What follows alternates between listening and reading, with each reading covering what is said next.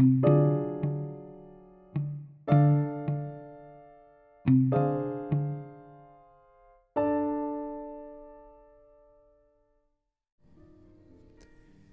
los días en que la red de ferrocarriles de Estados Unidos crecía con rapidez, un accidente aportó una nueva perspectiva sobre el vínculo entre el cerebro de una persona y su personalidad. En 1848, Phineas Gage, capataz que trabajaba en la construcción de la línea de ferrocarril entre Rutland y Burlington, estaba colocando vías cerca de Cavendish, Vermont, cuando al golpear el riel con una barra de hierro hizo saltar una chispa que cayó en pólvora y detonó dinamita que había allí cerca.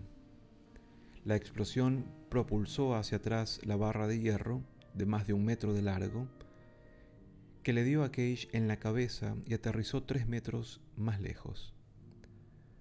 La barra se le había llevado la parte frontal del cerebro, destruyéndole gran parte de la corteza frontal asociada con las conductas las capacidades motoras y la resolución de problemas. Gage también perdió la visión del ojo izquierdo. Pese a la gravedad de la lesión, el hombre sobrevivió. Ni siquiera perdió la conciencia en el acto e incluso acertó a subir las escaleras hasta su habitación del hotel. Una vez le hubieron limpiado la herida, dijo que esperaba volver al trabajo a los pocos días. Durante un tiempo, sin embargo, su estado empeoró. Tras recuperarse en su hogar de New Hampshire, quiso volver a su antiguo trabajo, pero no pudo. Así que trabajó en un establo antes de viajar a Chile, donde residió ocho años. Gage acabó desarrollando epilepsia y al sentir la muerte cerca, regresó a Estados Unidos. El motivo por el cual Gage no pudo volver a su antiguo trabajo fue que su personalidad había cambiado. Como capataz había mostrado siempre un temperamento estable, firme y responsable, pero tras el accidente se volvió impulsivo e infantil y sufría ataques de ira. También era obvio que su inteligencia había quedado mermada. El terrible accidente de Gage fue el primer indicio claro del estrecho vínculo existente entre la corteza frontal y la personalidad.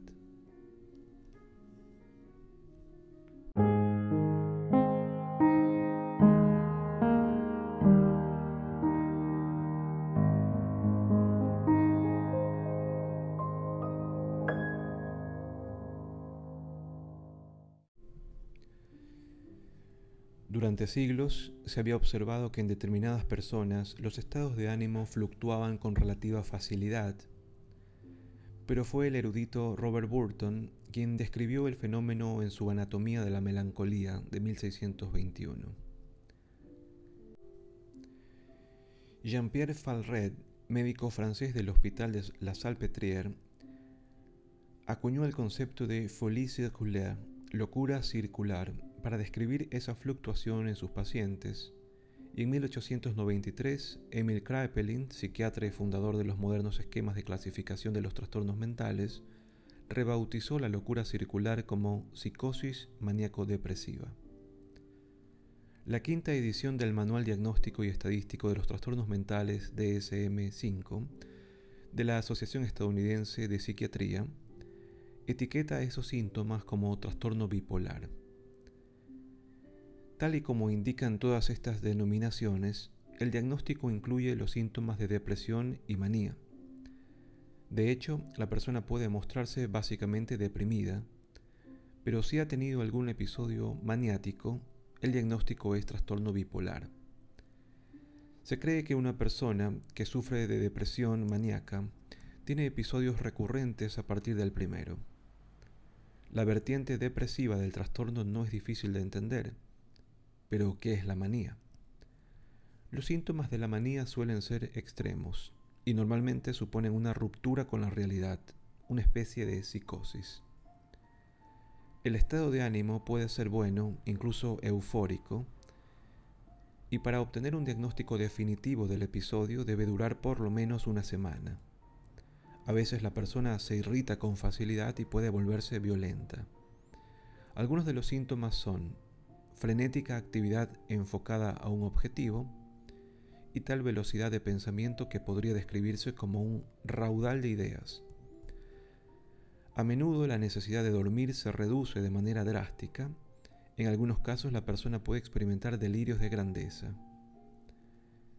Históricamente se ha asociado la creatividad con la depresión maníaca. Entre los que han sufrido este trastorno hay destacados músicos, pintores, poetas, arquitectos y escritores. Muchos de ellos comentaban que los momentos de creatividad más intensos los vivían estando en fase maníaca. Se sabe que el poeta Lord Byron, la escritora Virginia Woolf, la cantante Rosemary Clooney y muchos otros artistas han sufrido de este trastorno.